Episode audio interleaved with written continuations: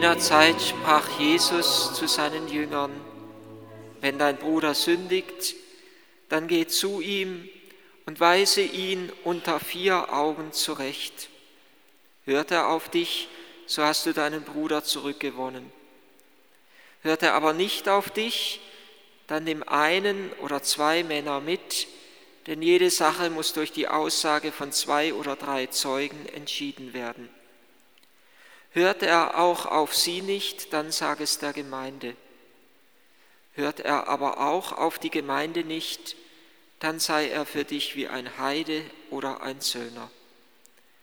Amen, ich sage euch, alles, was ihr auf Erden binden werdet, das wird auch im Himmel gebunden sein. Und was ihr auf Erden lösen werdet, das wird auch im Himmel gelöst sein. Weiter sage ich euch, alles, was zwei von euch auf Erden gemeinsam erbitten, werden sie von meinem himmlischen Vater erhalten. Denn wo zwei oder drei in meinem Namen versammelt sind, da bin ich mitten unter ihnen. Jemand anderem zurechtweisen ist ein wenig eine heikle Sache. Man findet es als unangenehm und man findet es selber auch als unangenehm, Kritik ertragen zu müssen. Es ist uns viel lieber und viel angenehmer, wenn uns jemand irgendein schmeichelndes, angenehmes Wort sagt. Und dennoch ist hier von dieser Zurechtweisung des Einzelnen die Rede. Und diese Zurechtweisung ist keine Lieblosigkeit, sondern Barmherzigkeit. Der heilige Augustinus hat in seiner sehr, sehr kurzen Regel, es ist eine der kürzesten oder gar die kürzeste Ordensregel überhaupt und deswegen haben sie auch so viele Gemeinschaften, weil sie so viel Offenheit lässt. Trotz dieser kurzen Regel hat er ein eigenes ganzes Kapitel nur über die brüderliche Zurechtweisung geschrieben.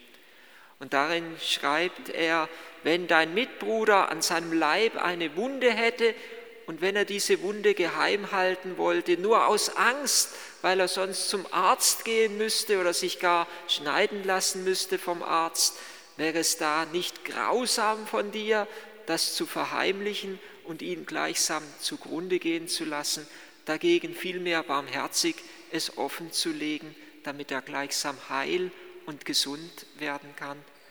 Und er schreibt, wenn dein Mitbruder ins Verderben läuft und du hast ihn nicht gewarnt, dann bist du mitverantwortlich. Genau von dieser Verantwortung spricht die Lesung aus dem Buch Ezechiel, dass wir den Schuldigen warnen sollen. Und von dieser Verantwortung spricht auch das Evangelium, spricht Jesus selber. Wir können es freilich nur in der Demut des Herzens tun. Der Herr sagt ja auch das andere Wort, wenn du den, was nimmst du den Splitter im Auge deines Bruders wahr, den Balken in deinem eigenen Auge siehst du aber nicht, zieh zuerst den Balken aus deinem Auge, dann kannst du versuchen, den Splitter aus dem Auge deines Bruders zu ziehen. Zurechtweisung für den anderen gibt es nur in dem tiefen Bewusstsein, dass ich auch nicht besser bin, dass auch ich meine Fehler habe und dass auch ich immer wieder der Umkehr und der Erneuerung bedarf. Zurechtweisung des anderen kann nie von oben herab geschehen, sondern immer nur von unten in der Demut. Eines der schönsten Worte habe ich gefunden vor vielen Jahren, ich habe schon mal zitiert, von einer jungen Ordensschwester, die damals in Ungarn war und deren Oberen gefangen genommen wurden verfolgt wurden. Sie hatte die kleine Gemeinschaft selber noch jung zu leiten und sie hat sich gefragt, wie kann ich das nur tun? Wie kann ich mir erlauben, die anderen zurechtzuweisen? Und sie schreibt dann in ihrem Tagebuch, das später veröffentlicht wurde, das schöne Wort, ich möchte für meine Mitschwestern zu einer Treppe werden, auf der sie emporsteigen können zu Gott. Das ist genau die Haltung, in der wir der anderen begegnen können.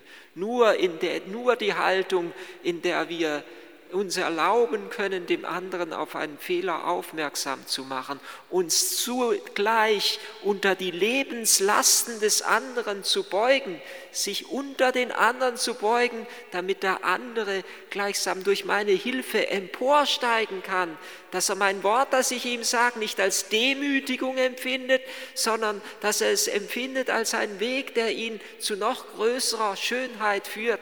Ich erinnere mich in einem Studium an eine schriftliche Arbeit, die wir einmal schreiben mussten. Und wir haben sie abgegeben und der Dozent, der sie dann korrigiert hat, hatte die Gabe, das werde ich nie vergessen, er hat einen ganzen Kommentar dazu geschrieben, ein einziger Lobeshymnus, aber in dem Lobeshymnus so wunderbar verpackt, wie man es noch besser und noch toller machen könnte.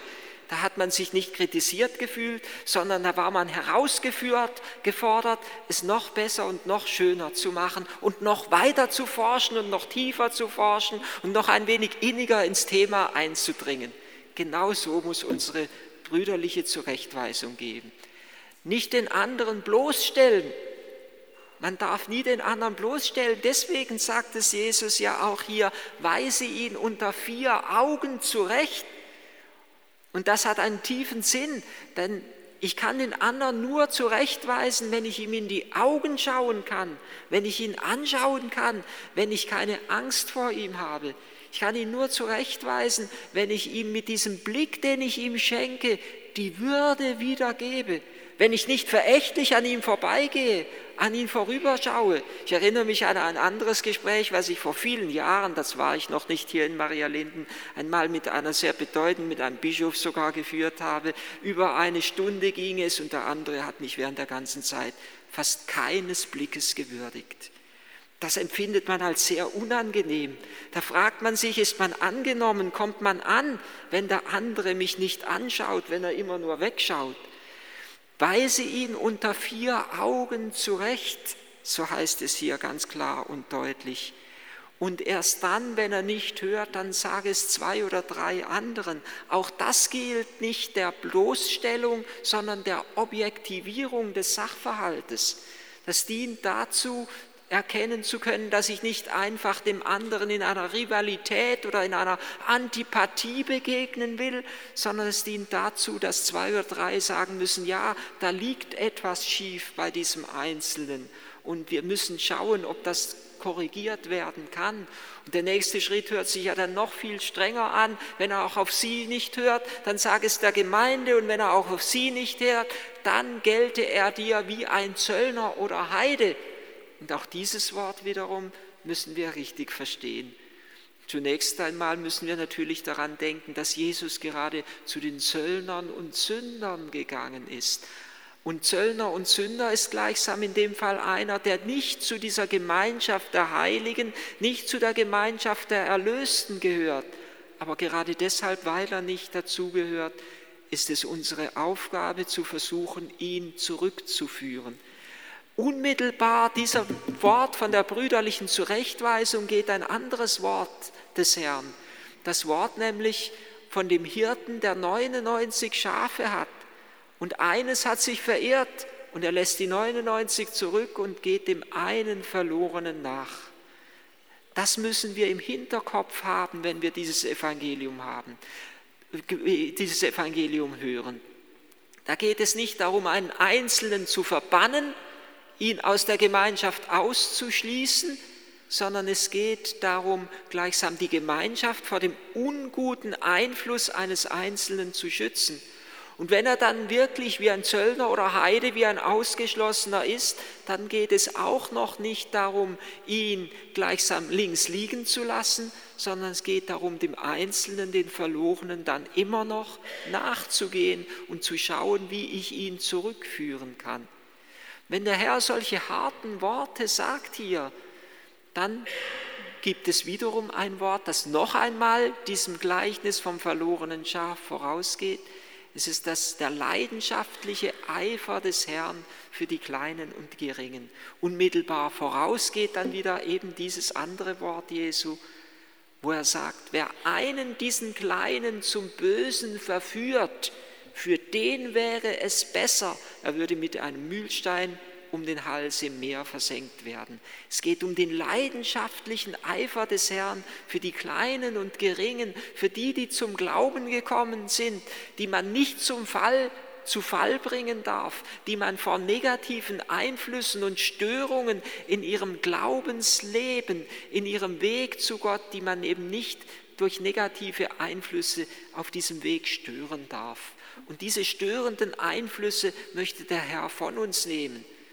Es geht darum, dass wir uns diesen leidenschaftlichen Eifer des Herrn dann im weiteren Schritt zu eigen machen der Herr hat uns eine unsagbar große Verantwortung gegeben. Wir sind mitverantwortlich dafür, dass unsere Brüder und Schwestern, die Mitmenschen, die uns umgeben, die vielen, die uns umgeben, wir sind mitverantwortlich, dass sie zur Christ, zu Christus finden, dass sie zum Heil finden, dass sie zur Heiligkeit gelangen. Wir sind mitverantwortlich, dass die vielen Fremden auch in unserem Land, wo wo wir es manchmal als Bedrohung und Beängstigung empfinden. Unter Umständen, ich verstehe das mit vielen Terrorakten, die geschehen sind. Aber wir sind mitverantwortlich, dass sie zu Christus finden und dass sie zur Heiligkeit gelangen. Es ist etwas Großes, was Jesus zunächst einmal dem Petrus übertragen hat, wo er ihm sagt, dir übergebe ich die Schlüssel des Himmelsreichs. Was du auf Erden binden wirst, das wird im Himmel gebunden sein. Was du auf Erden lösen wirst, wird im Himmel gelöst sein. Und nun geht es den Schritt weiter. Er sagt ja hier, wo er dann zu der Gemeinde gleichsam spricht, was ihr auf Erden binden werdet, wird auch im Himmel gebunden sein und was ihr auf Erden lösen werdet, das wird auch im Himmel gelöst sein. Es gibt die Sakramente, dieser innerste Bereich der Kirche, die Eucharistie, die Beichte, die Krankensalbung. Aber es gibt auch die Sakramentalien, die Segnungen der Kirche zum Beispiel. Sie sind keine Sakramente, aber sie sind den Sakramenten nachgebildet und sie sollen Gottes Heil in den Alltag hineinbringen. Also nicht nur der Priester soll segnen in der Kirche, sondern auch die Gläubigen im Alltag, die Mutter, der Vater. Meine, meine, Mutter hat nie einen Laib Brot angeschnitten, ohne dass sie vorher das Kreuzzeichen darüber gezeichnet hätte. Das ist die Aufgabe des Vaters oder der Mutter in der Familie, den Laib Brot, das Essen zu segnen, die Kinder zu segnen. Und genauso gibt es eben das Sakrament der Beichte, die Binde- und Lösegewalt, die der Herr dem Petrus übertragen hat, die sich aber im Alltag fortsetzen soll, die sich fortsetzen soll in unseren lösenden Worten, die wir zu anderen sprechen.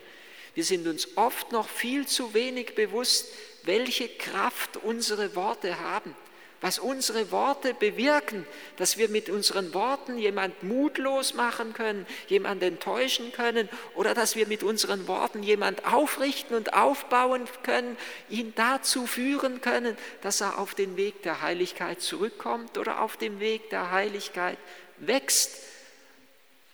Und wir können diese Vollmacht, die uns von Gott übertragen ist, umso mehr verwirklichen und umso mehr dem Heil unserer Schwestern und Brüder dienen, je mehr wir selber in Christus hineingenommen sind.